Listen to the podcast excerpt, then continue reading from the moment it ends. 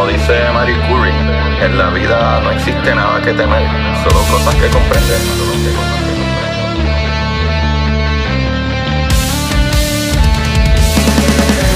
Recuerden correr y buscar la manera de aprender que más le divierta.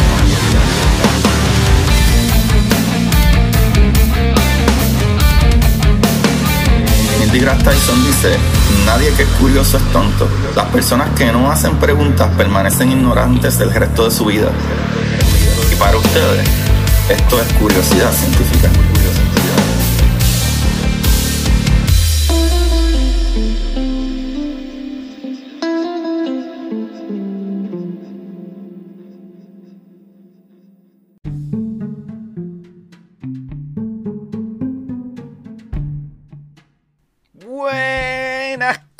Curiosidad Científica con ustedes, este que le hable su host Agustín Valenzuela.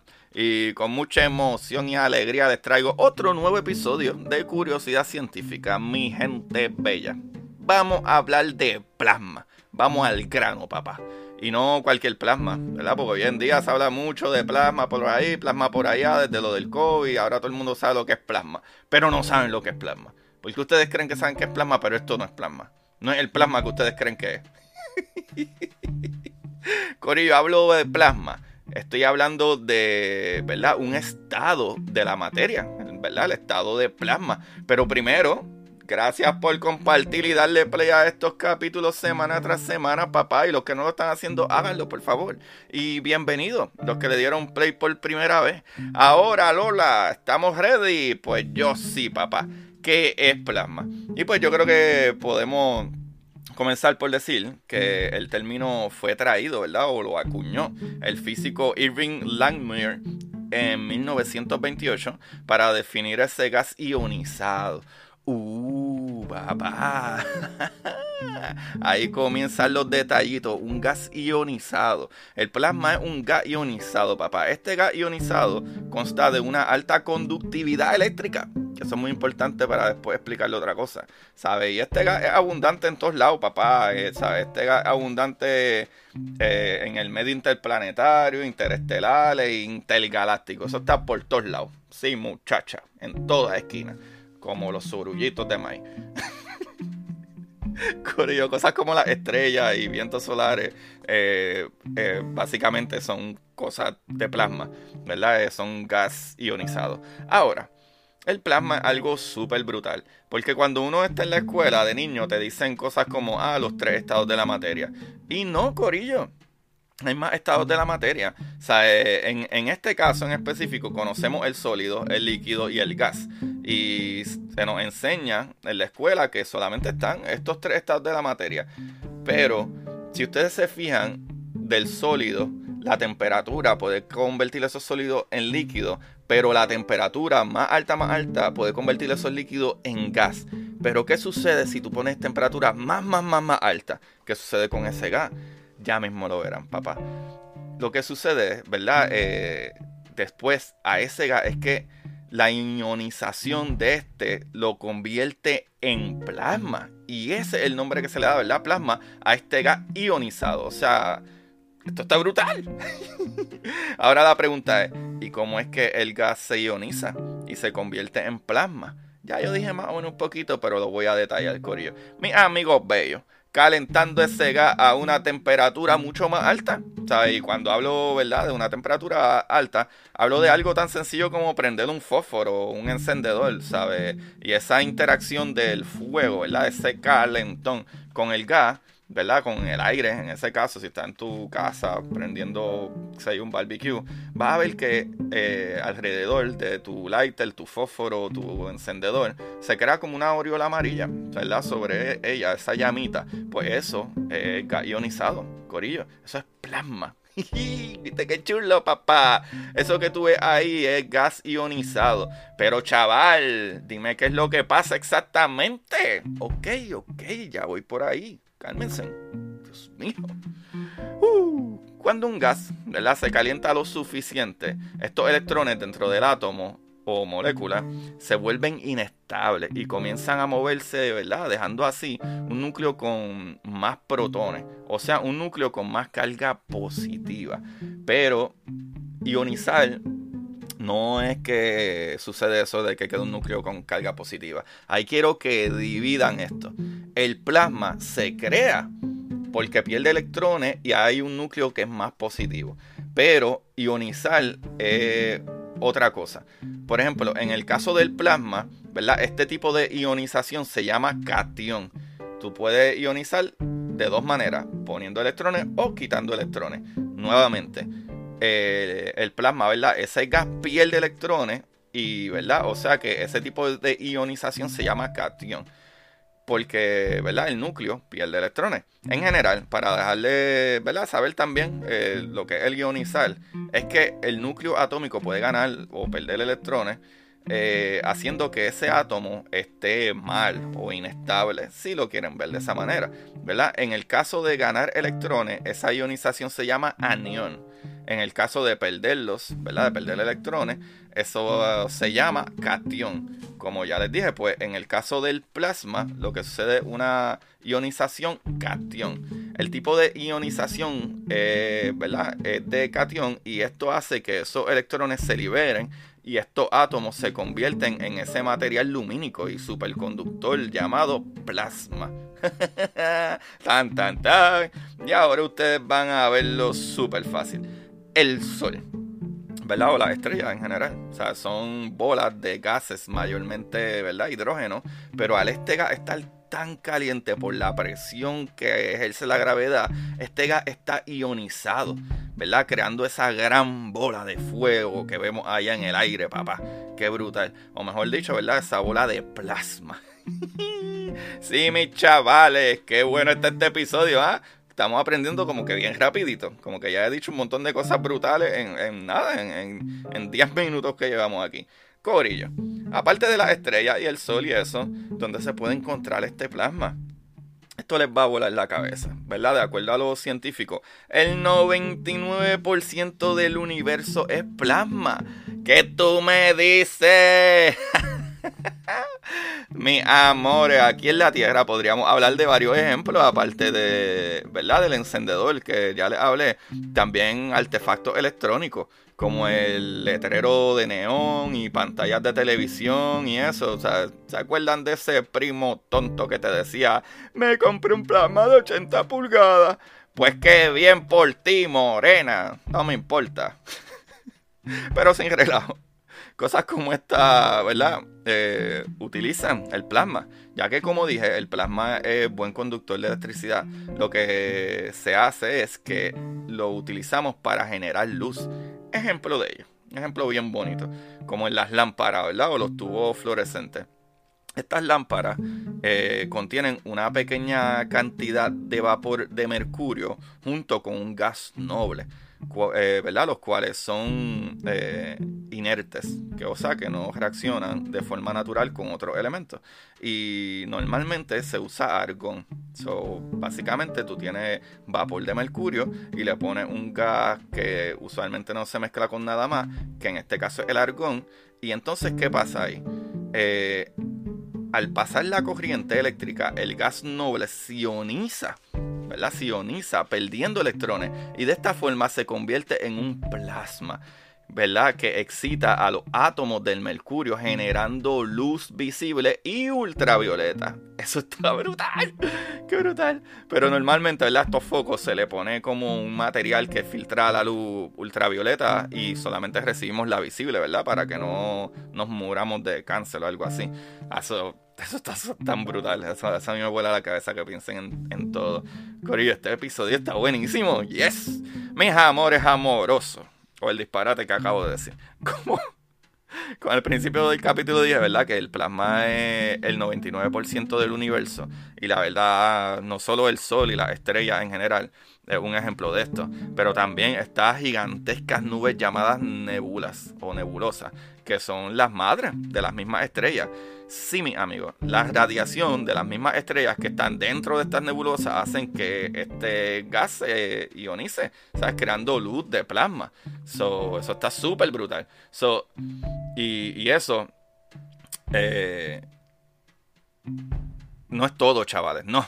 Esta, ¿verdad? Este, están las nubes planetarias, que también, ¿verdad? Las nebulosas planetarias, que también se pueden ver en el espacio, como la gran nebula de hormiga, mariposa, la de cangrejo y todas esas, pero una que pueden pensar súper famosa es la Helix, la nebulosa Helix. Helix Nebula, que parece un ojo bien lindo, bien bonito, ese color azulado y rojizo que se ve, sabe, en, esos gases que están en el plasma ionizado, papá. Qué chévere, ¿ah? Qué chovería, mano. Wow.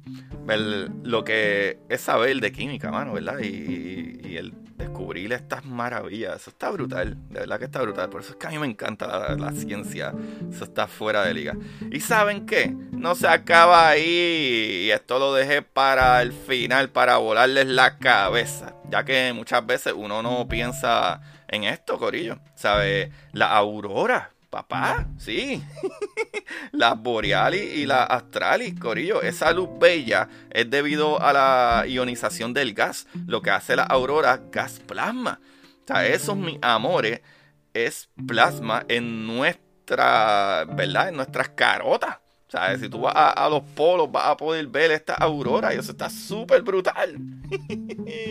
y para los que a veces se quejan de que no ven las auroras todo el tiempo, claro, porque la aurora es un efecto de esta, ¿verdad? Este viento solar, o sea, esas explosiones del sol y que zumban todas esas partículas a alta velocidad y energía y cuando chocan con nuestra atmósfera y chocan con el campo electromagnético de nuestra atmósfera, pues ese campo electromagnético mueve esas partículas, esa radiación a los polos, ¿verdad? Porque lo atrae por sus cargas. Y ahí es donde entra, eh, por eso es que se ve solamente en, los polos, en la Borealis y la Australis, en el polo norte y el polo sur porque ahí es donde están los polos literales del campo magnético de nuestro planeta.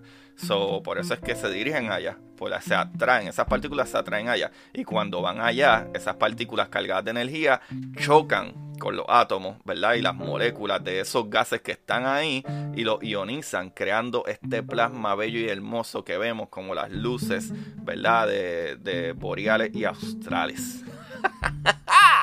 ¡Qué brutal, mis amigos! ¡Qué brutal! ¡Wow! ¡Qué chévere está esto, ¿verdad? ¿Quiénes sabían del plasma y lo que es plasma? Plasma como tal. Porque hay otra palabra que, ¿verdad? que se utiliza plasma, que es lo que sacamos de la sangre. Pero en este caso el plasma como, ¿verdad? La cuarta... Eh, ¿verdad? Este, eh, el cuarto estado de la materia. Y hay otro.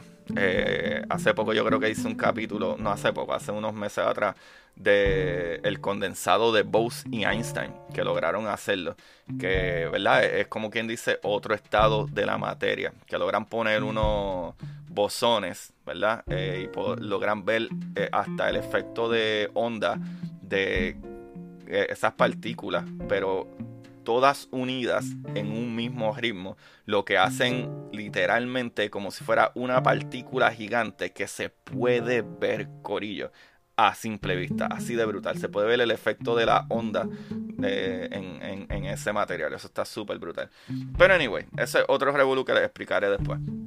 Qué brutal, Corillo. Esta información la saqué de Bing.com, de nationalgeographic.com.es, de Brandly.lat, L-A-T, de Vix.com. Ok, ok, no voy a hacer el mismo chistecito de lo que mami me pone. Oh, sí. VIX V-I-X, no el VIX del que mi mamá me pone en el pecho. y corillo de es.411answers. Eh, com, bellezos. Ave María, papá. El librito de hoy es para que se arranquen los pelos, pero oye, qué bien escrito está, brother. Qué bien escrito y tiene eh, imágenes y tiene de todo un poco, mano. Este libro está súper brutal para, para en verdad contestar las preguntas de física cuántica. Se llama What is Real? ¿Qué es real? The Unfinished Quest for the Meaning of Quantum Physics, ¿verdad? El, eh, la búsqueda incansable, si lo puedo decir así, del, del significado de física cuántica. Este libro es de Adam Baker qué buen escritor. Wow, brother. Eh, me gustaría que, que, alguno de ustedes, si lo leyera o etcétera, estaría súper cool. Eh, porque a lo mejor como yo entiendo un poquito ya de física cuántica, a mí se me hizo súper fácil de leer. So, yo creo que un libro para gente que incluso si no sabes mucho de física cuántica, yo creo que este libro lo puedes leer bastante fácil. Anyway, está súper brutal. What is real? So, ese librito ahí se los dejo. Y también, Corillo, les quería recordar que vayan a Amazon y busquen Curiosidad Científica, El Universo en Arroz con Habichuela, mi libro, para que entiendan, ¿sabes qué? Compra este librito, El universo en arroz con habichuela, de, curiosidad científica, mi primer libro, para que entiendas la física básica y después coge y compra el librito de Adam Baker. Y ahí ya tú puedes guiarte de papi. Yo sé de lo que estoy hablando, yo sé de física, no me vas a engañar con tus trucos baratos y tus magias y tus creencias mágicas, papá. No, esto funciona así. Ok, ok. Corillo, mi otro libro, gracias por el apoyo y sigan por favor, me ayudan un montón para yo poder seguir haciendo este trabajo. ¿Sabes? No tienen que aportar nada de gratis, no tienen que, ¿verdad? Al menos que me quieran ayudar o, o incluso enviarme una aportación, ¿sabes? De una sola vez, me pueden escribir y me pueden ayudar con eso. O en el link aquí abajo en la descripción, en Anchor Listener Support para los que les sobran 99 centavos al mes, ¿sabes? O 4.99, 9.99, lo que puedan dar dependiendo, ¿verdad? De su estatus económico. Pero lo que quería decir con eso es que literalmente vayan a Amazon o me escriben, ya me están llegando los libros y ya vi, ya la gente me está tagueando, ya la gente me está tagueando que le están llegando ya los libros a ellos en sus casas. Así que pueden ir a Amazon y buscar mi libro, mi nuevo libro, La Exploradora, Titán, un libro de ciencia ficción que está en la madre, está demasiado de bueno, está súper brutal. Editado por la gran Camila Monclova, saludos ahí, un abrazo grandote Camila, la quiero un montón. Eh, Camila Monclova editó el libro. So, mi libro de ciencia, Curiosidad Científica, El Universo en Arroz con Habichuela y mi libro La Exploradora Titán. Consíguelo ya en Amazon para que te lleguen dos días, papá. ¿Ok? Ok. Corillo, muchas gracias. Eso es todo por hoy. Bienvenido a otra nueva semana de curiosidad. Vienen, vienen un par de cositas bien chéveres con curiosidad científica. Y pueden chequear, pueden suscribirse a mi canal de YouTube Curiosidad Científica. Lo cual no voy a hacer los capítulos per se ahí, pero estoy subiendo las conversaciones que ya he tenido eh, con otra gente que en verdad las la grababa en Zoom. Así que tengo el video de Zoom y pues lo subo. Pero no es que voy a hacer capítulos para ahí. Yo soy bien, bien proper de los podcasts. So, para YouTuber, pues hay muchos más por ahí. Así que, Corillo, los quiero un montón. Gracias por darle play nuevamente. Por favor, compartan, coméntenme y búsquenme en Curiosidad Científica Podcast en Instagram y Curiosidad Científica en Twitter. Y por favor, ayúdanos compartiendo estos episodios y dale un rate en Amazon a mis libros y un rate en Apple Podcast. Gracias, Corillo. Se me cuidan. Busquen la manera de aprender que más le divierta. Y para ustedes, esto es curiosidad científica.